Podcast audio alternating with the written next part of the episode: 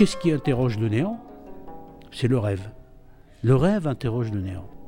Et il l'interroge d'une manière non pas pragmatique, il l'interroge d'une manière à la fois philosophique et à la fois poétique. J'avais fabriqué un piano tout en, tout en ficelle. C'était merveilleux. Je me suis réveillée le matin en me disant, mais je vais me mettre à, le fabriquer, il faut tout de suite. Et puis, bon, tu te rends compte que c'est euh, complètement délirant.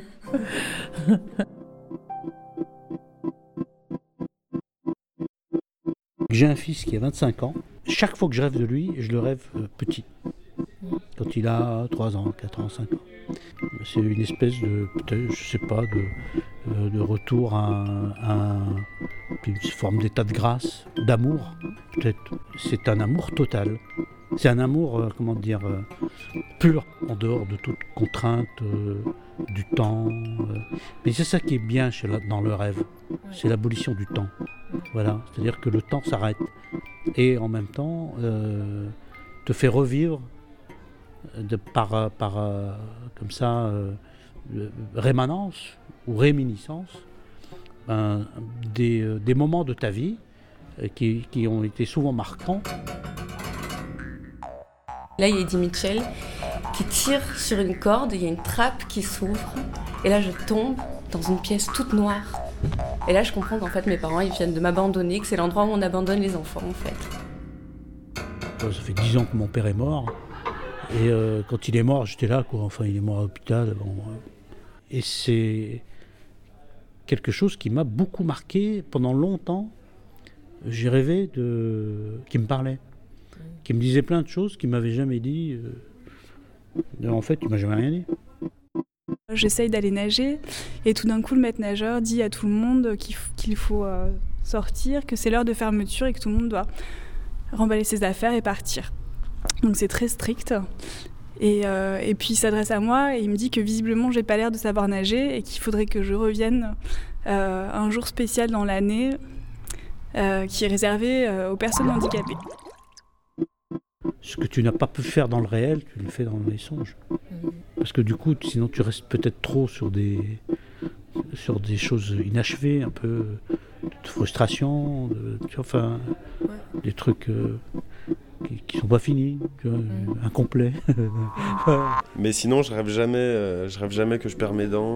Il y a plein de rêves que tout le monde a que j'ai jamais. Je ne rêve plus forcément pour moi.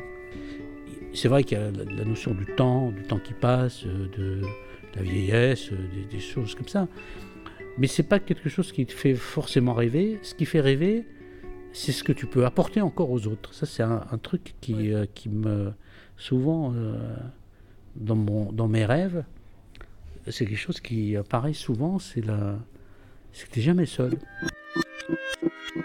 Ça m'est arrivé euh, de tomber amoureux en rêve.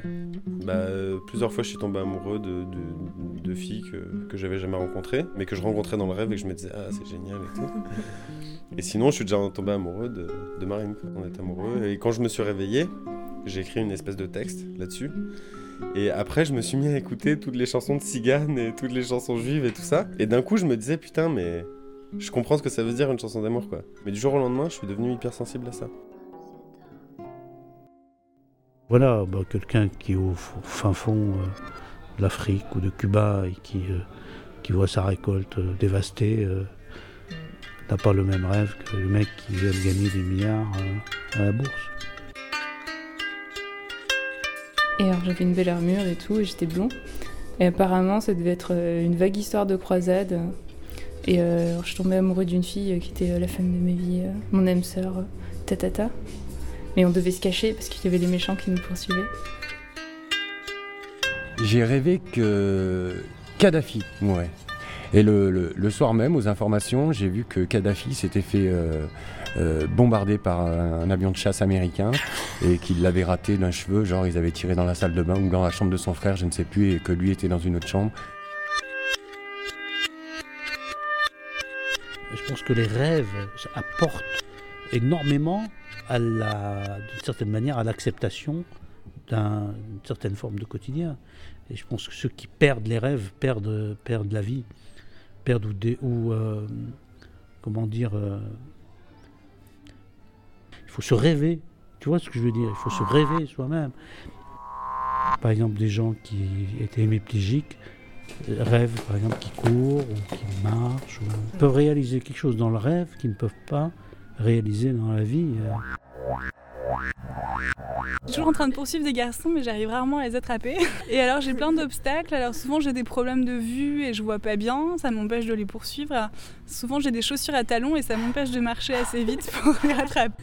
Et euh, une fois, je, je me rappelle que je poursuivais un garçon et j'étais dans un ascenseur transparent qui montait et lui était dans un ascenseur transparent qui descendait. Donc ça échoue toujours.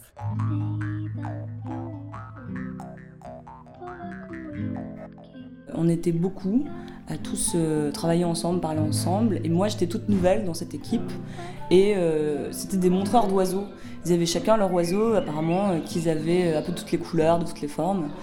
Et qu'ils avaient entraîné, qui était le leur, quoi, qui leur répondait ou quoi. Et c'était une troupe de montreurs d'oiseaux, mais j'ai pas vu de spectacle dans le rêve, donc je sais pas trop ce qu'ils faisaient. Par contre, moi, j'avais mon oiseau tout nouveau, qui allait m'appartenir et qu'il fallait que je m'occupe bien. Et, et oh, et ça y est, ça me revient en fait, il y avait un problème par rapport à cet oiseau, c'est qu'en fait il se fait manger par un chat. On a prouvé la nécessité de justement de- de- d'avoir des rêves qui permettent de, de- d'appréhender une certaine forme de réalité, ou en tout cas de l'accepter. Mais voilà. Mais c'est vrai que je me demande dans quelle mesure le rêve n'a pas cette fonction euh, thérapeutique, quoi. c'est-à-dire de, de te faire mieux supporter les- euh, la vie réelle finalement.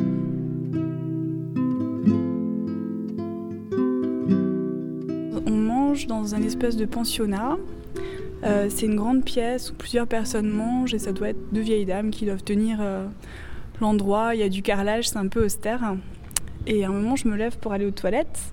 Et dans les toilettes, en fait, les- il n'y a pas de porte. Donc je commence à, à m'asseoir euh, sur euh, une des cuvettes et euh, heureusement, je crois que j'ai une grande jupe.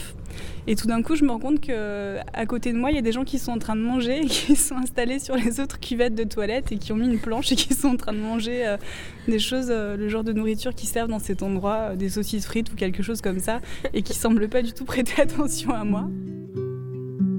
Je pense que le songe ou les rêves sont des, sont des- des parenthèses.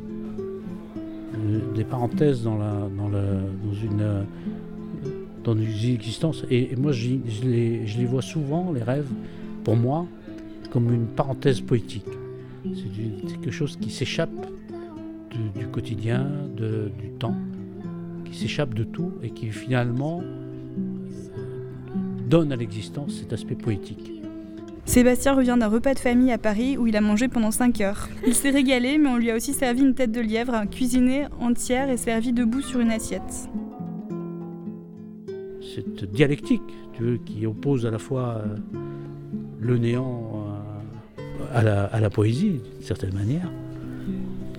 Je pense que c'est ce qui fait euh, tout le charme de la vie et qu'on a envie de continuer à vivre. non?